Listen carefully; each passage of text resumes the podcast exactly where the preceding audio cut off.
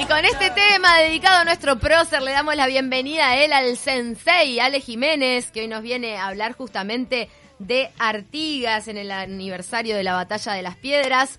Y bueno, nos va a hablar de las mil caras que tiene nuestro prócer. ¿Cómo andás, Ale? Buen día. Bueno, este tema que estamos escuchando es el tema del Cuarteto de No. ¿Se acuerdan aquel el día que Artigas se emborrachó que dio lugar a una polémica? Lo querían censurar. Fue, denunciado incluso eh, la banda de, de, los musos en aquella época, eh, eh, Tabela, fue denunciada por difamación, ¿no? e incluso se prohibió la venta el, del disco a menores de 18 años. Un cassette era, me acuerdo. Sí, era verdaderamente, digo, fue fue una, una cosa muy muy muy tragicómica. Terminaron, me acuerdo, lo recibió el ministro Samuel Lichtenstein, que era ministro de Consejo de Cultura, lo recibió. La verdad que le vino algo porque ese tema tomó una gran notoriedad. Es verdad. Lo, lo que sí, este, este, vamos, es, sirve de cortina para empezar a hablar un poco de lo que es eh, la figura de Artigas, ¿no? Las mil caras de Artigas yo puse un poco en, el, en, los posteos que hice estos últimos días, porque ha habido las mil caras, no solo caras de mm, a nivel de la escultura, la pintura, el cine, el, este, mm, eh, el teatro, bueno, también a nivel de música, ¿no? Que también vamos a hablar eh, en, eh, este, en, este espacio de hoy. Bueno, vamos a empezar con eh, hablando con del primer de la primera imagen de Artigas que conocemos que es la del médico y naturalista francés Alfred de Marseille, que es el único retrato del natural, o sea, el único retrato con Artigas en vivo. Y si esta, y si nos da alguna posibilidad de esto, es poder mostrarlo, vamos a mostrarlo. ¿Es cuando está de, de perfil, viejito? Ahí va, en blanco y negro, una ah, ilustración. Sí. es conocida. Esa es muy, sí, muy linda. Con su poncho em, de perfil. Y ahí estaba en Paraguay ya, ¿no? Es muy conocida, claro, 1845 aproximadamente, va a ver de Versailles, em, eh, después se publica en un atlas sobre Paraguay, y en base a este después se hicieron los posteriores. Es un poco, eh, yo diría, eh, eh, básico esto para eh, este retrato. El retrato en sí luego se va a exhibir junto con otro que era el del el dictador de ese momento en Francia, en, Paraguay se llamaba Gaspar Rodríguez de Francia. Va a ser un retrato conjunto, o sea, uno y otro, o sea, no es que se hayan retratado al natural los dos, el único de esos dos que fue al natural en ese momento fue Artigas, ¿no? Y ese es eh, quizás el que luego se tomó a partir de ese, esa base hubo, incluso recuerdo un bronce de José Luis Sorrisa San Martín, bueno. Pero también comentarles un poco, y eh, ya que arrancamos con este, que fue el primero, y el único al natural, vamos a hablar del primer monumento, que no es el de la Plaza Independencia. Eso es muy importante, ¿no? Está en San José, a 100 kilómetros de Montevideo es de 1898 y también tiene una historia detrás. Y es la historia que, que se le encarga a Juan Luis Blanes. Vamos a ver apellidos recurrentes aquí. Blanes, Zorrilla también. Sí, bueno, Blanes eh, fue el que retrató el de los 33 orientales. Eh, eh, Blanes, y conocido por quizás, y después vamos a ver que retrata Artigas en la Ciudadela también.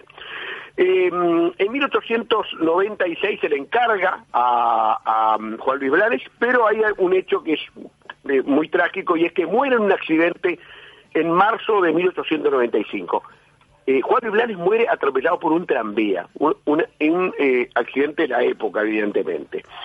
Y había que terminar el trabajo y que lo termina su padre. Y su padre hace obviamente como era antes, que era que se mandaba el yeso y la arcilla moldeada. Eh, algún día vamos a hablar de ese proceso de mm, construcción de, las obras de arte, ¿no? Se mandaba a Florencia en barco, los moldes, y volvía al monumento hecho en bronce, ¿no? En este caso, un famoso taller de Dante Costa que era donde se eh, hizo precisamente esa parte de bronce. El monumento hoy tiene un, condimento muy especial. La base tiene elementos precolombinos. Es el agrimensor Prudencio Montañe, esa base. ¿De dónde, dónde lo podemos ubicar este monumento? En la Plaza Independencia de San José, de la ciudad de San José. La estatua es de pie con uniforme de blandengue, poncho al hombro, la mano derecha levantada con sombrero y eh, en la izquierda está la espada, ¿no? es otro de los monumentos. Elegimos algunos porque hay tantos que sería imposible hablar de todos y elegimos quizás los más emblemáticos. Y recién estamos refiriéndonos a Sorri de San Martín, a José Luis, su padre Juan, quizás digo fue el más conocido, pero Juan, poeta de la patria, y José Luis se le llama también el escultor de la patria, ¿no? Hay muchos, el gaucho, por ejemplo, ahí a pocas cuadras de la radio, es de eh, José Luis Sorrisa Martín, el mismo monumento de su padre, allí en la Rambla de Punta Carretas, bueno. Y también eh, vamos a ver que eh, realiza el de Artigas en el Paraguay en 1923, ¿no? En base a, lo de Mercedes que hablamos recién, y el Artigas del Banco República, de la sucursal Ciudad Vieja o de la Casa Central Ciudad Vieja, que es del año 1946, que está parado, que tiene como un rollito con eh, las eh, instrucciones, ¿no? O, la documentación relativa a lo que eran las instrucciones eh, también. Y ahora vamos a mm, ver un poco que a su vez José Luis San Martín va a eh, hacer, a partir de lo que hizo de Mersay en Paraguay, del dibujo al natural, va a hacer lo que llama el rejuvenecimiento. 14 carbonillas entre 1941 y 42 que plantean, por supuesto, y acá otra vez voy a mostrar que siempre está bueno cuando tenemos esta posibilidad. Muestre. Mira. Claro. Claro, cuando comienzan a rejuvenecerlo. Este se ve como súper anglosajón, es, es una... Estamos hablando de un óleo a color para ir describiendo un, poquito porque no todos están viendo el Instagram. Un óleo, sí. Es un óleo, es, es, un, es un busto, arranca en los hombros de él. Eh, sus patillas, puede ser, sí. unos ojos celestes. ¿Puede ser que los ojos a, celestes en este cuadro? Eva, ¿qué onda los ojos celestes? ¿Por qué lo, los, lo describimos. Nariz aguileña, mirada transparente, pelo largo y castaño largo, boca grande, pómulos salientes. Eh, ¿Se acuerdan que aquello de la nariz aguileña era bastante habitual en las maestras? Decían, en las descripciones de Artigas en la escuela no se hablaban de la nariz aguileña, ¿no? Ahora, ¿cómo es que se determina el color de ojos? Sí, esos son también, evidentemente, este, siempre, hay incluso teorías con respecto a que Artigas en la época de la Revolución, que fue entre los 46 y los 56 años, o 10 años de Revolución, entre el 1810 y el 20, habría sido pelado. Pero ¿cómo va a haber un prócer pelado? ¿No? Eso no, no, no, no, no, no tiene que ver con, con eso precisamente. El prócer no puede ser pelado. Además, sale el, rejuvenecimiento, o sea, se puede basar en, cosas científicas en cuanto al rostro, ¿no? De poder rejuvenecer a alguien en, su rostro, pero todo lo que es el look que tenía o el estilo que llevaba y todo eso es arbitrario. Claro, los colores, el corte de pelo, la patilla, todo. Es parte de la construcción. Claro, es parte de la construcción. Eh, había que hacerlo y uno de los constructores fue Zorrilla Blanes también. Y eh, vamos a citar ahora, para la última parte de esta columna, eh, Néstor García Canclini, que es un, investigador mexicano, dijo que estos monumentos históricos son santuarios de la identidad. Y por eso vamos a pasar a quizás el más conocido, el de la Plaza Independencia, de, que es de Ángel Zanelli, pero también preguntarse, ¿no? O sea, esas cosas que uno se tiene que preguntar, bueno, el monumento ya hubo proyecto, eh, un proyecto de Tomás Diago en 1862, otro de José Carlos Bustamante en el 84, y el llamado, primer llamado fue en el año 84, 1884, que se vio pospuesto para principios del siglo XX. Y ahí es que Juan Sorrida San Martín escribe la epopeya de Artigas para que sirviera de inspiración a los concursantes de este concurso internacional. Hablando cronológicamente, el primer Artigas eh, monumento a Artigas fue el de San José, el que estamos hablando que él está parado. ese fue el primero. Exactamente. Y, el este territorio nacional ecuestre. Este tenía que ser ecuestre. Y, ¿Por qué tenía eh, que estar arriba del caballo? Y porque era un poco la construcción del, héroe, del mito, ¿no? O sea, eh, el Artigas a caballo, el Artigas combatiente, ¿no? El Artigas que luchó en, en el campo de batalla, como hoy celebramos, ¿no? Precisamente las piedras, ¿no? Eh, en 1913 se exponen los bocetos y quedan dos finalistas. Eh, el Artigas de este Zanelli, mm, que es quien gana, es un Artigas muy romántico, o sea, en el sentido de, lo que era la concepción de la época, eh, mm, y pero es una es un, un, poco recoge los monumentos de la antigüedad, aquellos del Renacimiento, aquellos, por ejemplo, de Augusto, el, emperador romano, ¿no? Eh, y también vamos a ver que allí aparece Artigas, como lo vemos, este, en una pose este, de héroe, pero a su vez con poncho, ¿no? Mm. ¿Tiene un poncho en el de la Plaza Independencia? No me lo acordaba el poncho. Sí, con poncho, en una postura americanista. Y, ¿saben? Vamos a hablar, siempre no se habla nunca de que perdió. Bueno, el que perdió fue Juan Manuel Ferrari. Y le voy a mostrar rápidamente a... El, a ver la propuesta de Ferrari. La obra de Ferrari. Tal vez nos gusta más si rompemos claro. todo. A ver. No, también estaba pensando en los descendientes. A ver. Eh, está más veterano en el de Ferrari, puede ser, eh, está más, más tranqui, no, está combativo. Claro, porque el caballo de, que está está como en dos patas, me parece, ¿no?